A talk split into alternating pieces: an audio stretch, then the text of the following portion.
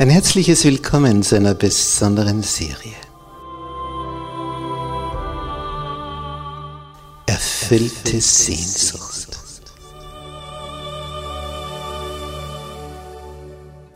Die Welt der Bibel.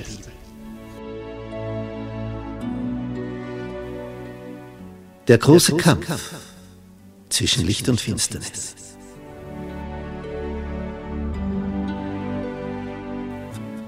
Vom Schatten zum Licht. Wir begeben uns auf eine spannende Zeitreise durch die letzten zwei Jahrtausende. Von der Auferstehung Jesu bis zu seiner Wiederkunft. Was da war, was da ist, was da sein wird.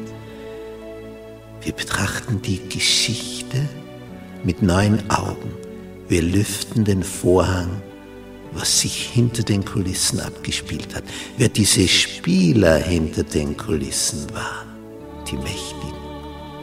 Was ihr Beweggrund war, ihre Motivation warum es zu diesem und jenem Ereignis kam, wie die große Reformation vor 500 Jahren und was die weltweit bewegt hat und was wir dadurch für die Zukunft zu erwarten haben.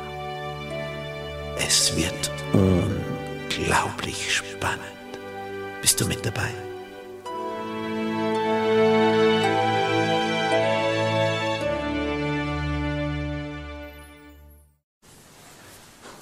In unserer Serie über das Buch Der große Kampf von Ellen White kommen wir heute zum Kapitel 25. Gottes Gesetz ist unveränderlich oder beständig, wie das englische Wort immutable bedeutet. Die Neuausgabe des Buches heißt hier vom Schatten zum Licht und wir kommen immer mehr zu diesem Licht hin. Dieses Kapitel 25 ist das Kernkapitel des ganzen Buches. Wir sind hier gewissermaßen beim Herzstück, im Zentrum des Geschehens von dem, was damals erkannt wurde und was jetzt auf uns zukommt. Wenn wir sonst nichts lesen würden als nur dieses eine Kapitel, würden wir das Wichtigste erfahren über Vergangenheit, Gegenwart und Zukunft von dem, was der Herr seiner Botin Ellen White mitteilen wollte. Hier sind wir im Zentrum des Ganzen. Hier ist gewissermaßen zusammengefasst, worum es in diesem großen Kampf zwischen Licht und Finsternis geht. Es geht nämlich um Gottes Gesetz. Und von Anfang an war es das Bestreben unseres unsichtbaren Erzfeindes, dieses Gesetz Gottes umzustoßen. Und es ist ja nicht von ungefähr, dass auf Erden dieses Abbild des himmlischen Heiligtums, und das Heiligtum ist ja das Zentrum des Universums, die Wohnstätte Gottes, die Regierung ist dort. Und dieses Abbild von oben, hat auf Erden im allerheiligsten Bereich was? Eine Truhe, eine Lade. Und was ist in dieser Truhe, in dieser Lade aufbewahrt? Das Gesetz Gottes, die zehn Gebote. Was ist im Allerheiligsten? Ja, das Allerheiligste. Hier ist das Herz. Und genau in der Mitte der Offenbarung in Kapitel 11, Vers 19, sieht Johannes in dieses Herzstück im Himmel. Er sieht also dort, in diesem Zentrum des Universums, von wo aus dieses ganze Universum zusammengehalten wird, wo alle Fäden zusammenlaufen. Dort im Zentrum des Zentrums, im innersten Bereich, Dort sieht er was? Wie heißt es da? Offenbarung 11, Vers 19. Und der Tempel Gottes im Himmel wurde aufgetan und die Lade seines Bundes wurde in seinem Tempel sichtbar. Und es geschahen Blitze und Stimmen und Donner und Erdbeben und ein großer Hagel. Gewaltige Naturerscheinungen als Begleiterscheinung. Hier ist der Höhepunkt, der Gipfel der Offenbarung.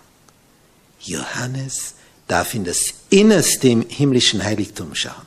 Auf Erden dürfte in diesem Abbild des himmlischen Heiligtums nur der Hohepriester, also nur eine einzige Person, ein einziges Mal pro Jahr in dieses Innerste vordringen.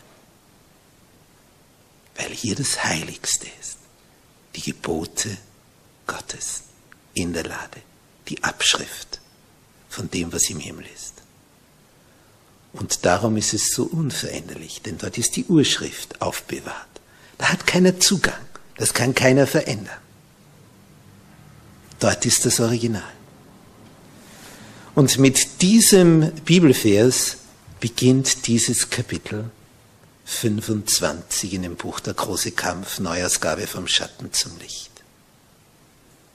Mit diesem Bibeltext. Die Lade des Bundes zehn Gebote.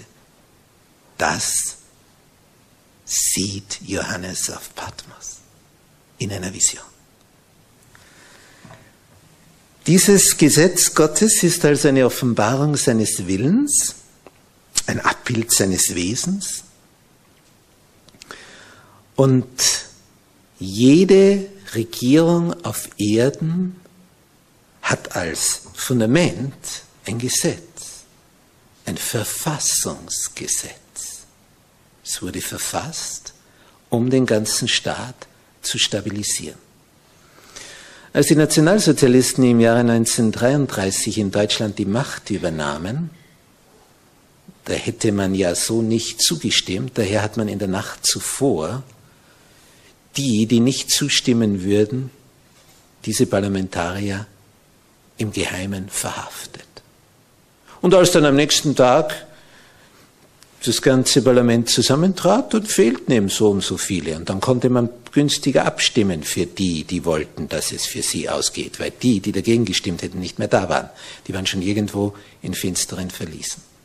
Und das Erste, was dann beschlossen wurde, ein Ermächtigungsgesetz, das dem Führer, dem Neuen, Adolf dem Überflüssigen, die Macht gab,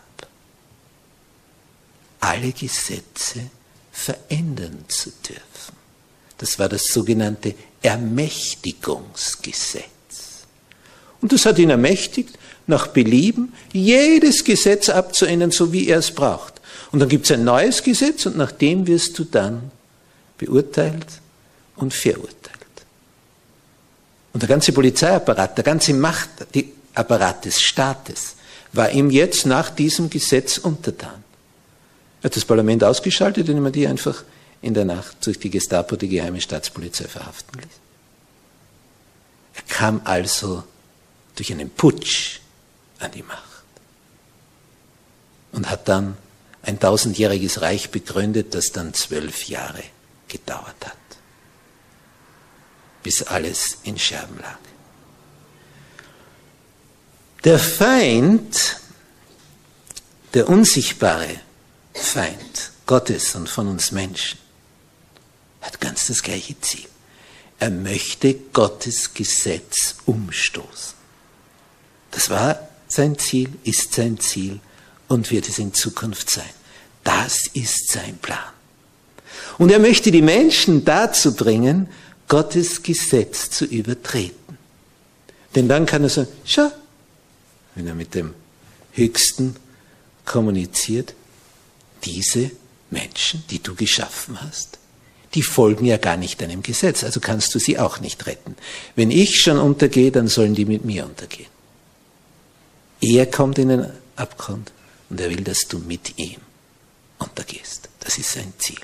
Der möchte, dass du übertrittst, Gott nicht gehorsam bist, ihn nicht lieb hast. Drum malt er ja Gott in den schlimmsten Farben als Tyrann. Sein Bild überträgt er auf das Bild Gottes. Nun, was erfahren wir hier? Dieses Gesetz Gottes ist also eines, das Gottes Wesen wiedergibt. Und das, was Gott über alle anderen Götter, die die Menschen hier erfunden haben, auszeichnet, ist eben diese überragende Tätigkeit von ihm schon zu Beginn seines Wirkens hier auf diesem Planeten. Er ist der, der geschaffen hat. Darum fragt er im Propheten Jesaja, mit wem wollt ihr mich denn vergleichen? Da sollen sie herkommen, die anderen, und antreten. Wer hat das alles gemacht?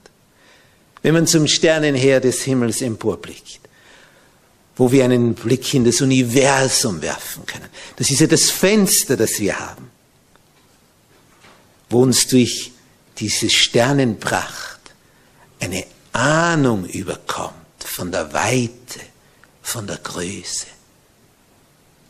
Wer hat das alles gemacht? Deshalb, die sollen herzutreten, die sollen da antreten. Wer kann es mit dem aufnehmen, der das alles gemacht hat? Und er hat dich gemacht.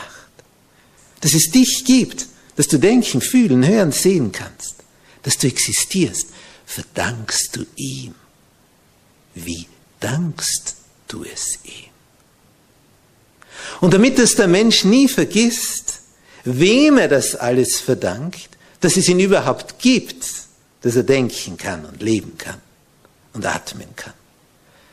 Darum ist das Herzstück der Gebote dieses Gebot, das da sagt, gedenke des Sabbattages, dass du ihn heiligest. Denn in sechs Tagen hat der Herr Himmel und Erde gemacht und das Meer und alles, was darinnen ist. Und darum segnete der Herr den Sabbattag und heiligte ihn. Wenn wir also an diesem Sabbattag, dem siebten Tag der Woche, dem Samstag, den Gottesdienst besuchen, und der Sabbat beginnt am Freitag mit Sonnenuntergang. Und wenn wir da uns versammeln, dann geben wir ihm die Ehre, dem Feind zum Trotz. Und jeder Einzelne, der kommt und anbetet, sagt dem ganzen Universum, ich bin hier, weil er mich geschaffen hat. Und ihm zur Ehre bin ich da. Und ihn bete ich an. Ihm verdanke ich alles. Denn ohne ihn gibt's mich nicht. Und darum ist es ja die Undankbarkeit, wenn man diesem Schöpfer des Universums die Ehre nicht erweist und die Dankbarkeit und ihm die Ehre an seinem Tag, den er geboten hat, nicht erweist. Und umso mehr freut es mich über jedes Gesicht, das ich da sehe. Denn damit wird Gott Ehre dargebracht. Und das ist schön. Die Verpflichtung, Gott anzubeten, heißt es hier im Buch Der große Kampf auf Seite 437. Diese Verpflichtung, ihn anzubeten, beruht auf der Tatsache, dass Gott der Schöpfer ist und dass ihm alle anderen Wesen in diesem ganzen Universum ihr Dasein verdanken. Durch ihn gibt es uns. Alles, alles kommt durch ihn. Aller Dank gebührt ihm. Und wir tun gut daran, ihn dafür zu loben, ihn zu preisen, ihn zu ehren, ihm zu danken. Danke für das Leben. Danke, dass ich da sein darf. Danke, dass ich existieren darf. Und danke, Herr, dass du einen Weg bereitet hast, dass ich weiter existieren darf. Dass mein Leben nicht nur, wie man das auf den Grabsteinen sieht, aus zwei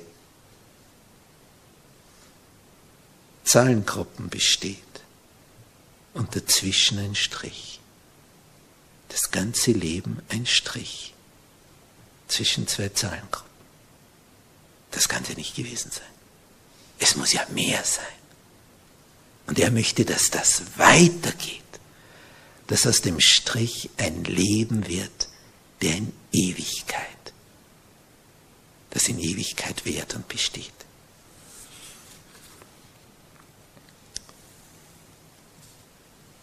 Wem wollt ihr denn mich nachbilden, dem ich gleich sei, spricht der Heilige.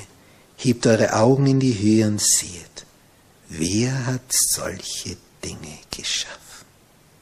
Jesaja 40, Vers 25 und 26. Und in Jesaja 45, 18 sagt er, ich bin der Herr und sonst ist keiner mehr. Ich bin dir, dem die Anbetung gebührt denn ich habe alles geschaffen. So spricht der Herr. Von daher kommt die Würde.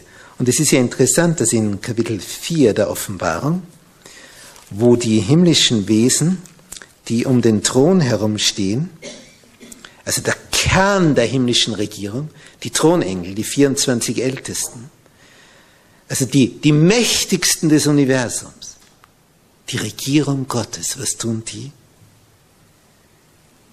In Vers 9 von Kapitel 4 der Offenbarung heißt es, und wenn die Gestalten Preis und Ehre und Dank gaben dem, der auf dem Thron saß, der da lebt von Ewigkeit zu Ewigkeit, da fielen die 24 Ältesten nieder vor dem, der auf dem Thron saß, und beteten den an, der da lebt von Ewigkeit zu Ewigkeit. Und nur der, der lebt von Ewigkeit zu Ewigkeit, kann dir dieses Leben geben in Ewigkeit. Nur der, der selber hat, kann es weitergeben. Und sie legten ihre Krone nieder vor dem Thron, heißt es hier weiter, und sprachen, Herr unser Gott, du bist würdig zu nehmen Preis und Ehre und Kraft. Warum? Denn du hast alle Dinge geschaffen. Und durch deinen Willen waren sie und wurden sie geschaffen weil er dich wollte. Darum gibt's dich. Das allein muss unsere Herzen schon erglühen lassen. Weil er mich wollte, darum gibt's mich. Ich existiere, weil er wollte, dass es mich gibt. Das ist Liebe. Er zeigt dich das, dass es dich gibt, dass du ihm wichtig bist sonst gibt's dich ja gar nicht. Und er möchte, dass dein Leben weitergeht, dass du ohne Angst, in Sicherheit weiterleben kannst, ohne befürchten zu müssen, eines Tages ist es zu Ende. Ja, hier schon, aber nicht dort. Das ist ja nur ein kleines Präludium für das, was danach kommt, ein kleines Vorspiel. Dann kommt erst das Wirkliche. Und er möchte, dass wir uns auf das Wirkliche vorbereiten. Dass wir in diesem Vorprogramm begreifen, wer der Wahre ist und was das Wahre ist und wie wir zum Wahren kommen. Nun, in Kapitel 11, Vers 19 haben wir also diesen Vers gelesen, dass Johannes diese Lade im Himmel erblickt. Und das ist der Einleitungsvers für den Höhepunkt des Buches, für die Schilderung des großen Kampfes zwischen Licht und Finsternis. Es geht nämlich um die Gebote Gottes. Und dann wird geschildert. Da taucht eine Frau auf in Kapitel 12 in dieser Vision, ein Bild für die Gemeinde. Daraus, aus dieser Gemeinde, den Nachfolgern des Höchsten, heraus aus dieser Gemeinde wird Jesus geboren aus dem Volk Gottes der damaligen Zeit, den Israeliten, den Juden. Ein Kind wird geboren, Jesus, wird entrückt zu Gott und dann ist der Drache, der dann auftaucht, hinter der Frau her. Und nirgendwo sonst in der Bibel wie in Kapitel 12 wird uns so deutlich der große Kampf vor Augen gemalt wie hier. Im letzten Buch der Bibel, in der Mitte des Buches. Kapitel 12 der Offenbarung, Vers 7. Es entbrannte ein Kampf im Himmel. Jetzt sind wir beim Thema. Michael und seine Engel kämpften gegen den Drachen und der Drache kämpfte und seine Engel. Und was hat es ihm genützt, dass er gekämpft hat? Sie siegten nicht und ihre Stätte wurde nicht mehr gefunden im Himmel. Und es wurde hinausgeworfen, der große Drache, die alte Schlange, die da heißt Teufel. Und Satan, der die ganze Welt verführt. Und er wurde auf die Erde geworfen. Und die Engel wurden mit ihm dahin geworfen. Und ich hörte eine große Stimme, die sprach im Himmel, nun ist das Heil und die Kraft und das Reich unseres Gottes geworden und die Macht seines Christus. Denn der Verkläger unserer Brüder ist verworfen, der sie verklagte Tag und Nacht vor unserem Gott. Und sie haben ihn überwunden durch des Lammes Blut und durch das Wort ihres Zeugnisses und haben ihr Leben nicht geliebt bis hin zum Tod. Darum freut euch, ihr Himmel und die darin wohnen. Weh aber der Erde und dem Meer. Denn der Teufel kommt zu euch hinab und hat einen großen Zorn. Und er weiß, dass er wenig Zeit hat. Hier wird also geschildert, warum es hier einen großen Kampf gibt. Er begann im Himmel und wird hier fortgesetzt.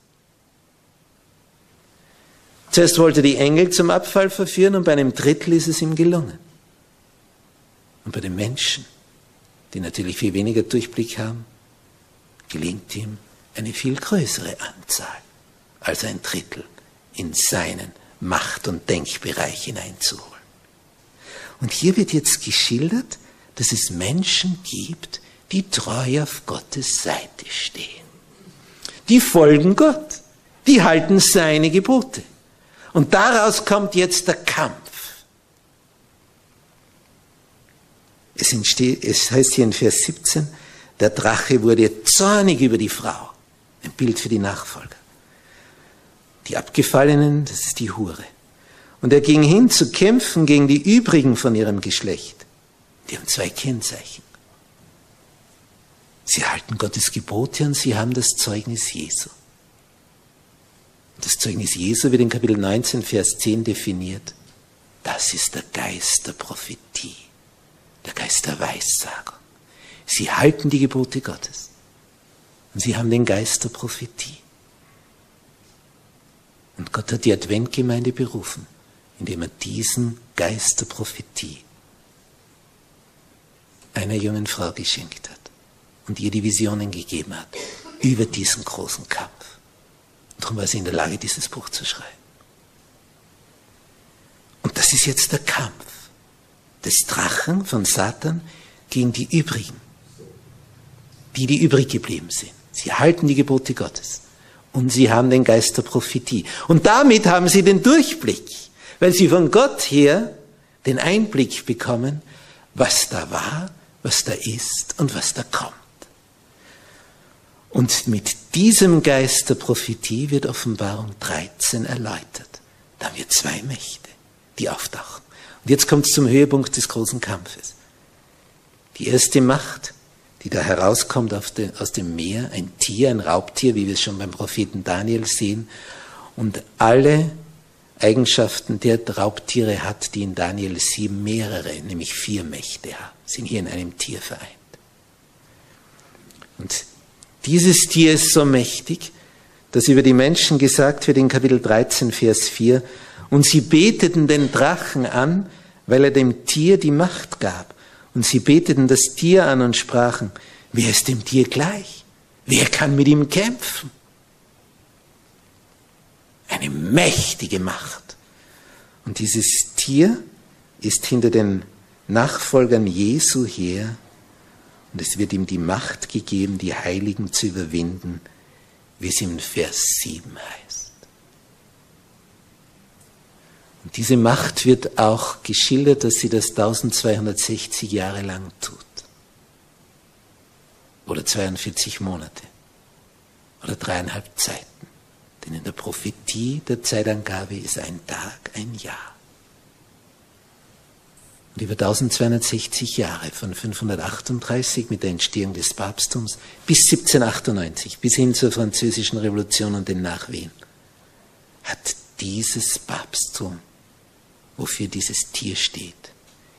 Die den Staat, die Mächtigen der Staaten gebraucht, um sie einzuspannen für ihre Zwecke. Und die, die Gottes Gebote hielten, die weiterhin den Sabbat hielten, wie die Waldenser ursprünglich, die wurden verfolgt.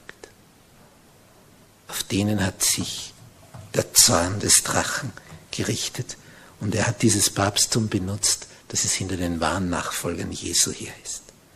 Und dann taucht ein zweites Tier auf. Und das kommt seltsamerweise nicht aus dem Meer, aus dem Völkermeer, sondern kommt aus der Erde. Und zwar vorher haben wir in Kapitel 12 gehört, dass die Nachfolger geflohen sind in die Wüste. Wüste bedeutet einsames Gebiet. Nicht, nicht unbedingt Sanddüne mit Kamel, sondern wo niemand ist, wo es einsam ist. Das ist die Wüste, wo keiner existiert. Und diese zweite Macht, die da aufsteigt aus der Erde, dieses zweite Tier, das zwei Hörner wie ein Lamm hat, aber dann wie ein Drache spricht. Das also wie ein Lamm beginnt und wie ein Drache endet.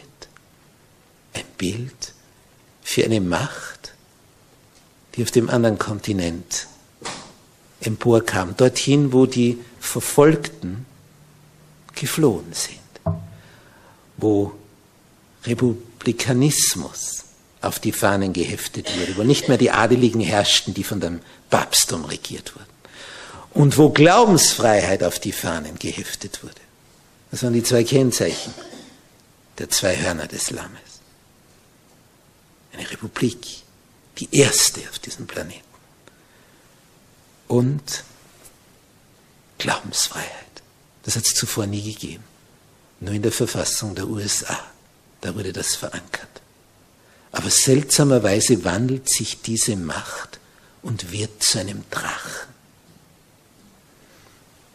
Es müssen also die, die dort hinausgewandert sind, über die Jahrhunderte deren Nachkommen, sich so vereinigen, dass sie wieder den Staat instrumentalisieren, benützen, so wie das im Mittelalter der Papst mit dem Kaiser gemacht hat. So wird eine Vereinigung der protestantischen Kirchen in USA die Staatsgewalt benutzen, dass die die Gesetze beschließen, die sie haben wollen. Wenn man sich überlegt, dass das 1888 herausgekommen ist, dieses Buch, in dieser Ausgabe, vor 124 Jahren, da hatte die göttliche Weisheit den Durchblick gegeben, dass einst die USA diese Macht werden. Wer konnte das vor 124 Jahren sagen? Da waren die USA noch völlig unbedeutend im Vergleich zu heute.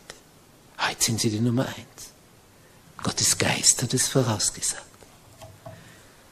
Und auf diesem Staatsgebilde, aus dem heraus wird etwas entstehen, was hier in Kapitel 13 auf eine ganz eigenartige Weise dargestellt wird. In Vers 12 heißt es, es übt alle Macht des ersten Tieres aus, des Papsttums, vor seinen Augen und es macht, dass die Erde und die darauf wohnen das erste Tier anbeten, das Papsttum dessen tödliche Wunde heil geworden war.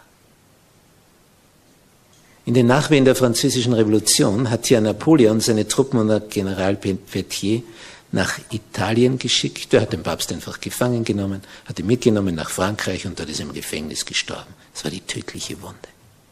Das Papsttum schien am Ende. In der Bibel aber steht in Kapitel 13 der Offenbarung, die tödliche Wunde wurde wieder heil. Es ist wieder erstarkt. Und als der Vorgänger des jetzigen Papstes starb, hat die Welt etwas gesehen beim Begräbnis, was es vorher noch nie gab. Alle gekrönten und ungekrönten Häupter waren zugegen.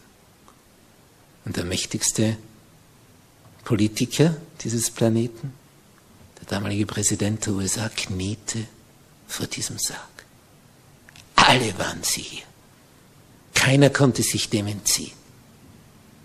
Das Papsttum hat ja an Macht gewonnen. Ich habe öfters ein Begräbnis zu halten als Seelsorger. Und die Anzahl der Leute, die da kommen, die ist höchst unterschiedlich. Ich habe einmal ein sehr altes Mütterchen beerdigt, da wusste kaum mehr jemand, dass es die überhaupt noch gibt. Alle die, die die kannten, waren längst unter der Erde. Die, die, die, die kannte kaum jemand, daher war auch fast niemand da. Aber sie war ein besonderes Mütterchen. Der Heiland kannte sie und er wird sie wieder auferwecken. Die Zahl derer, die da teilnahmen, das waren, waren nicht einmal so viel wie Finger an den zwei Händen. Aber Gott wird sie ehren. Beim Begräbnis des Papstes waren alle Mächtigen der Welt zugegen. Wird Gott ihn auch ehren? Es kommt darauf an, wie der Höchste die Dinge sieht. Darauf kommt es an. Nicht wie viele beim Begräbnis dir nachgehen. Was der Himmel dazu sagt, zu deinem Leben, zu deiner Liebe, zu deiner Einstellung zum Höchsten, das zählt dann. Und nur das. Diese zweite Macht, die USA, werden also nach dieser Aussage in Kapitel 13 dem Papsttum huldigen. Und wenn man die Geschichte der USA betrachtet, wie das begonnen hat, dann kann man nur sagen, das ist ja nichts ferner als das. Das ist ja der Staat, wo alle hingeflohen sind vor dem Papsttum. Das ist ja der Staat, wo eine Verfassung gegründet wurde mit Glaubens- und Gewissensfreiheit. Wo nicht mehr die Adeligen herrschen, die der Papst kontrolliert. Und diese Macht, die wie ein Lamm beginnt, die soll wie ein Drache enden. Genau. Und diese Protestanten, die einst um des Glaubens willen dorthin geflohen sind, deren Nachkommen werden etwas tun, was man nicht für möglich halten würde. Wenn sie nämlich die Macht bekommen, werden sie alle zwingen, nach ihren Richtlinien zu handeln und sich dem zu beugen so wie das Papsttum es immer gemacht hat. Wenn es die Macht hatte, war es zwingend. In all diesen Ereignissen, die da geschehen, geht es so weit, dass hier ein Bild dem Tier errichtet wird, ein Bild des Tieres. Und es wird hier in diesem Kapitel erklärt, was das Bild des Tieres ist, was das Mahlzeichen des Tieres ist. Es heißt hier zum Beispiel, das Bild des Tieres, das stellt jene Form des abgefallenen Protestantismus dar, die sich entwickeln wird, wenn die protestantischen Kirchen Folgendes tun werden, nämlich zur Erzwingung ihrer Glaubenssätze werden sie die Hilfe des Staates suchen und die Macht des Staatsapparates benutzen, um ihre Lehrmeinung allen aufzudrängen und aufzuzwingen. Etwas, was genau der Verfassung der USA widerspricht. Glaubens- und Gewissensfreiheit. Was in Europa immer wieder geschehen ist.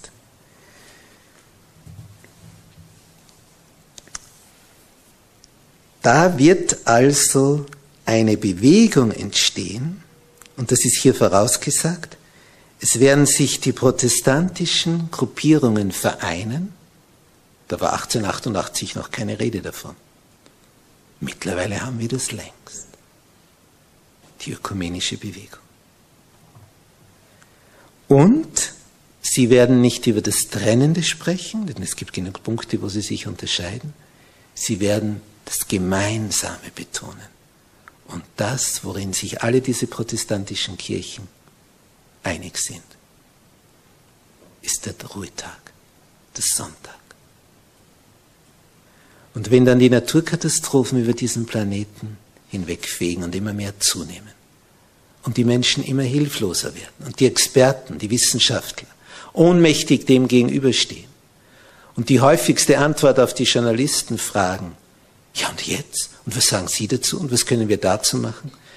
Und die häufigste Antwort dann das Achselzucken sein wird. Wir wissen auch nicht was und wie und wo. Dann werden die Menschen Hilfe suchen. Und als Antwort kommt es, wir müssen wieder Gott ehren. Durch die Beachtung seines Ruhetages. Was aber diese Protestanten nicht verstehen, dass sie mit dem Sonntag, dem Sonnentag, nicht der Bibel folgen, sondern dem Papsttum. Dass unter Kaiser Konstantin, als damals die römische Macht diese neue Kirche kreierte, eine römische Kirche, eine allgemeine katholische Kirche, damals am 7. März 321 das Sonntagsgesetz verabschiedet wurde und damit der biblische Sabbat in den Hintergrund gedrängt wurde.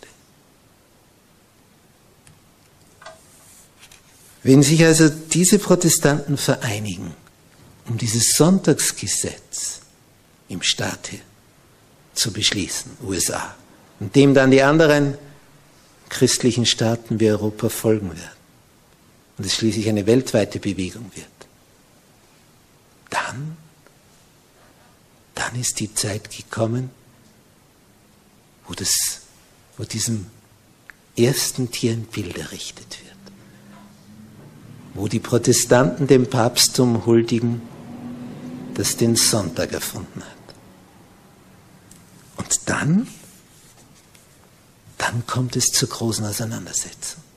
Und darum ist in Offenbarung 14 im nächsten Kapitel die Warnung. Das ist eine Botschaft von drei Engeln. Und die erste Botschaft in Vers 7 ist, habt Ehrfurcht vor Gott, gebt ihm die Ehre. Die Stunde seines Gerichts ist gekommen. Betet an den, der gemacht hat, Himmel und Erde und Meer und die Wasserquellen. Weit weg ist die Christenheit von dem. Denn mittlerweile wird an unseren Universitäten und Schulen die Evolution gelehrt und nicht mehr die Schöpfung durch den Schöpfer. Dann ein zweiter Engel, der folgt und sagt, Babylon ist gefallen, darüber unterhalten wir uns ein anderes Mal. Und dann in Vers 9, ein dritter Engel folgte und sprach mit großer Stimme. Und jetzt wird's dramatisch. Wenn jemand das Tier anbetet und sein Bild und nimmt das Zeichen an seine Stirn oder an seine Hand, der wird von dem Wein des Zornes Gottes trinken, der unvermischt eingeschenkt ist in den Kelch seines Zorns und er wird gequält werden mit Feuer und Schwefel vor den heiligen Engeln und vor dem Lamm. Die große Auseinandersetzung geht um dieses Gesetz Gottes im himmlischen Heiligtum, in der himmlischen Lade. Und es geht darum, ob wir diesem Gesetz folgen oder einem veränderten Gesetz, wofür der Feind verantwortlich ist, wofür er sogar eine Kirche eingesetzt hat. Und im letzten großen Kampf geht es darum, wem folge ich? Dem, der alles gemacht hat und der seine Gebote eingesetzt hat? Oder folge ich einer abgefallenen Kirche, die den Sonntag eingeführt hat? Und folge ich dieser Macht, die mich zwingen will? Die USA und das Papsttum, sie werden gemeinsam diese Welt unterjochen und alle in diese Linie zwingen wollen.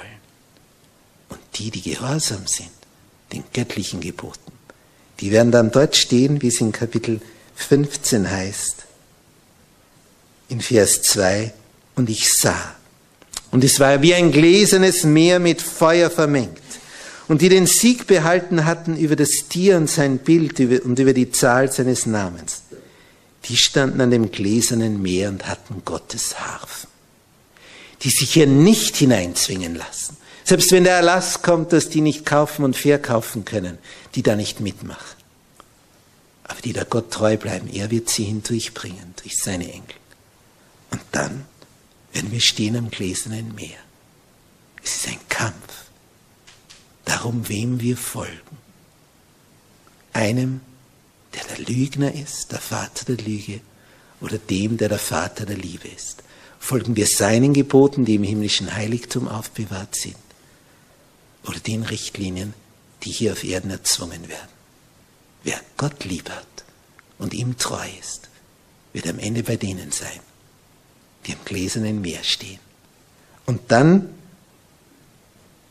kommt dieser Jubelschrei in Vers 4 von Kapitel 15 der Offenbarung. Wer sollte vor dir, Herr, nicht Ehrfurcht haben und deinen Namen nicht preisen? Denn du allein bist heilig. Ja, alle Völker werden kommen und anbeten vor dir, denn deine gerechten Gerichte sind offenbar geworden. Wo wirst du dann stehen? Am Ende wird es nur zwei Lager geben. Willst du auf Gottes Seite stehen oder einem Feind erliegen, der dich zwingen will? Gott zwingt nie. Er liebt dich in seine Nachfolge. Und das hat er bewiesen durch das Opfer seines Sohnes. Er ist die Liebe. Amen. Unser liebreicher Vater, der du im Himmel bist, du bist würdig, Anbetung zu empfangen. Denn du hast alle Dinge geschaffen, alles, was da existiert, das Organische und Anorganische, das ganze Weltall, alles hast du ins Dasein gerufen. Und uns, Menschen, hast du geschaffen. Jeden Einzelnen hast du gewollt. Durch deinen Willen sind wir entstanden. Danke, unser Vater, für das Leben. Und danke, Herr Jesus, dass du diese menschliche Gestalt angenommen hast, damit wir besser begreifen, mehr Verständnis entgegenbringen dir, der du der Schöpfer bist. Danke, dass du uns so nachgehst und dir so viel dran liegt, dass wir in diesem großen Kampf als Sieger hervorgehen. Du möchtest uns zum Sieg verhelfen, wenn wir dir treu sind dich lieb haben, deine Gebote befolgen. Danke, Herr, dass du den Weg vorgezeichnet hast zum Leben, das ewige Sicherheit und Freude und Liebe kennt. Danke, dass du uns begleitest in diesen Sabbat hinein und dass du uns auch wieder durch das Wort deiner Boten morgen kräftigen möchtest. Bitte segne du überall die Verkündigung deines Wortes, die Gesprächsgruppen in der Sabbatschule, dass du gepriesen und geehrt wirst von allen, die da kommen, an deinem heiligen Tag. Hab Dank, o Herr, dass du da bist und uns lieb hast. Amen.